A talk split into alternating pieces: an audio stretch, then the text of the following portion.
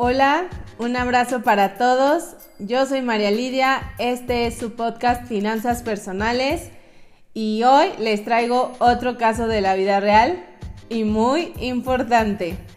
Quédate hasta el final para que puedas escuchar el meollo del asunto. Y bueno, pues todo empezó porque hace unos días una conocida mía me habló porque, bueno, hay un despido del trabajo por reestructura del área y bueno, su pregunta puntual fue, ¿tú sabes si hay alguna tabla en donde yo me pueda guiar para saber cuánto me debieran pagar eh, a través de mi cheque de liquidación? Y esto porque le hablaron de su trabajo, pues para que, bueno, de su ex trabajo, para que fuera a revisar eh, los términos de liquidación y supongo recoger su cheque. Y entonces, en ese momento, la verdad es que, pues lo reflexioné y mi primera respuesta fue mm, no, no hay una tabla. No hay una tabla que pueda ubicarla entre cuánto le, le pueden pagar o cuánto le corresponde por, por, por liquidarla, sino que en este caso, en este tipo de liquidación en donde se le llama despido injustificado, es decir, el empleado no hizo nada malo, eh, no es por desempeño del trabajo, sino es porque la empresa va a hacer una reestructura o, va a publicar su cierre o tiene cambios corporativos que no tienen nada que ver con el empleado.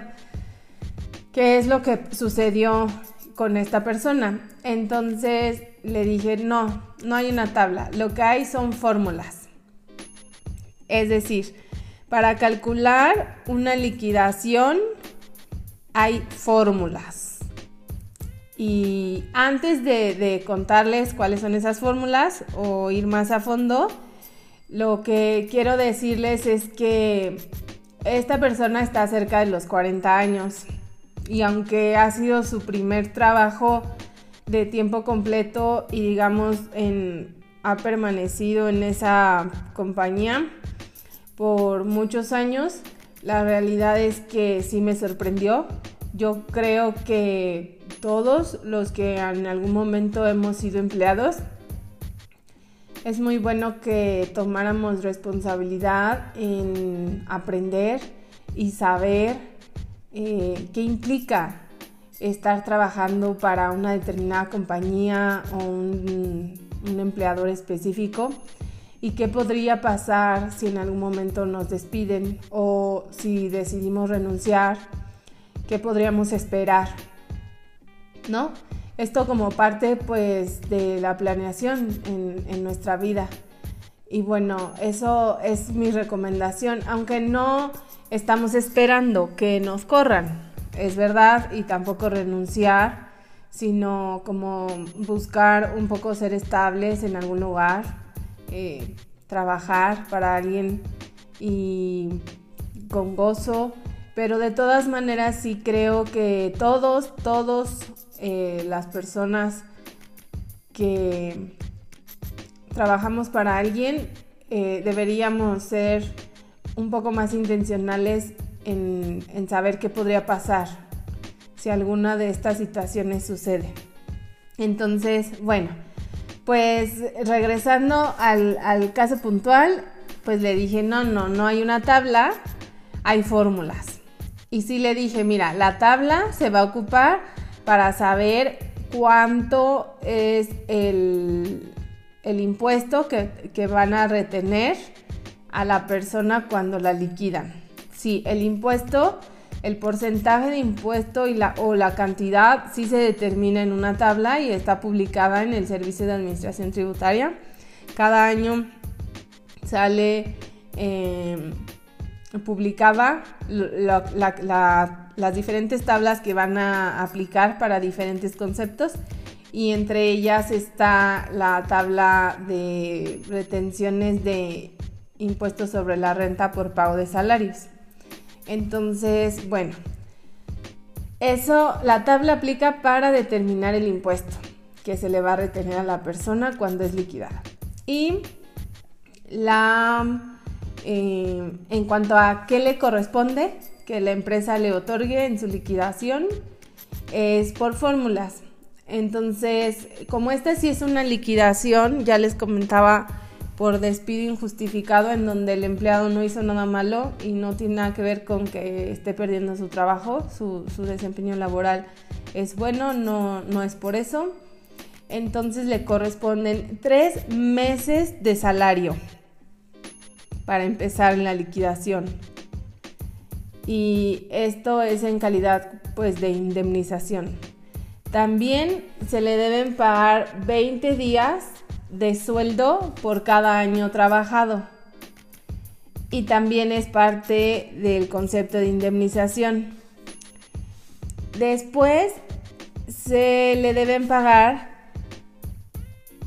12 días de salario por cada año de servicio prestado y este corresponde al concepto de la prima de antigüedad. Eso básicamente es lo que comprende o lo que involucra la liquidación. Después va a venir las partes proporcionales de las prestaciones que el empleado tiene. En este caso, y por ley en México, es el aguinaldo, vacaciones y prima vacacional que estén pendientes. El aguinaldo sería pues el proporcional de lo que haya trabajado en el año. Normalmente el aguinaldo se reparte en diciembre y es de y el periodo es de enero a diciembre. Entonces digamos que si el empleado renuncia eh, lo liquidan, perdón, en junio, pues le va a corresponder la mitad del año, ¿no? De aguinaldo. Eso, eso sería como la parte proporcional o cuando hablamos de proporcionales. De vacaciones, e igual las que tenga eh, disponibles que no haya ocupado al día de su liquidación. Y la prima vacacional de ley es del 25% anual sobre el salario. Es decir, si tuviera un día de vacaciones por tomar y ya pues ya la liquidan, pues le pagarían ese día de vacaciones y el 25% de ese monto como prima vacacional, esto por ley. Y bueno, eh, eso lo sumaríamos todo y ahora sí entraría la tabla del impuesto a determinar eh, para retener al monto de la liquidación.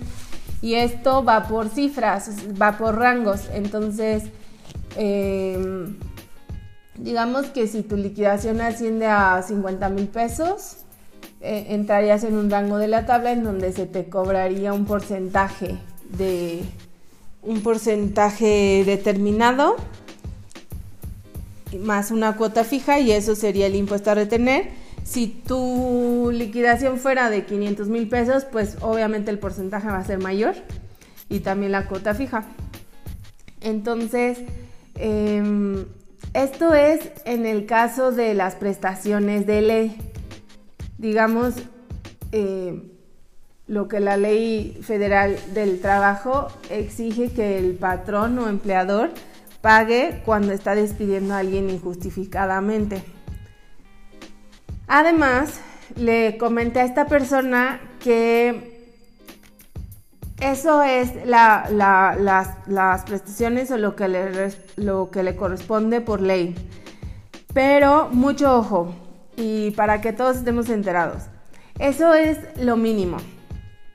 Viene además que cada persona normalmente cuando se emplea en alguna compañía o sí con algún patrón, tiene un, firma un contrato y lo tiene y ese contrato es vigente por todo el tiempo que trabaje y hasta que llegue este momento de la liquidación o renuncia y a veces el empleador hace adendums, es decir, adiciona términos al contrato. Y es muy importante que cuando a una persona la liquiden la despidan injustificadamente, esa persona tenga el contrato a la mano para que pueda revisar cuáles eran las prestaciones a las que estuvo sujeta hasta el día de su liquidación. Porque puede ser que, que tuviera prestaciones como bonos, vales de despensa, ayuda de transporte, ayuda de renta, em, seguro de gastos médicos mayores, seguro de vida, fondo de ahorro, caja de ahorro y algunas otras. Entonces es muy importante que esa persona tenga su contrato siempre a la mano para que pueda verificar qué prestaciones tenía y poder revisar su liquidación conforme a estas.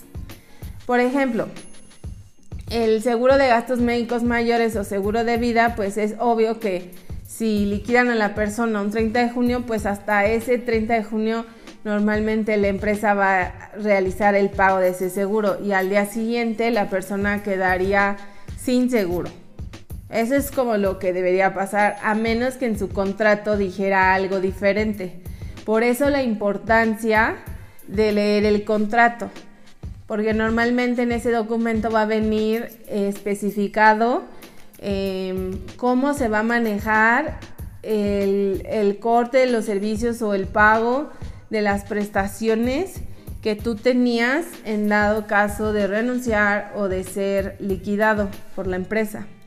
Entonces ahí es cuando en realidad entra el análisis.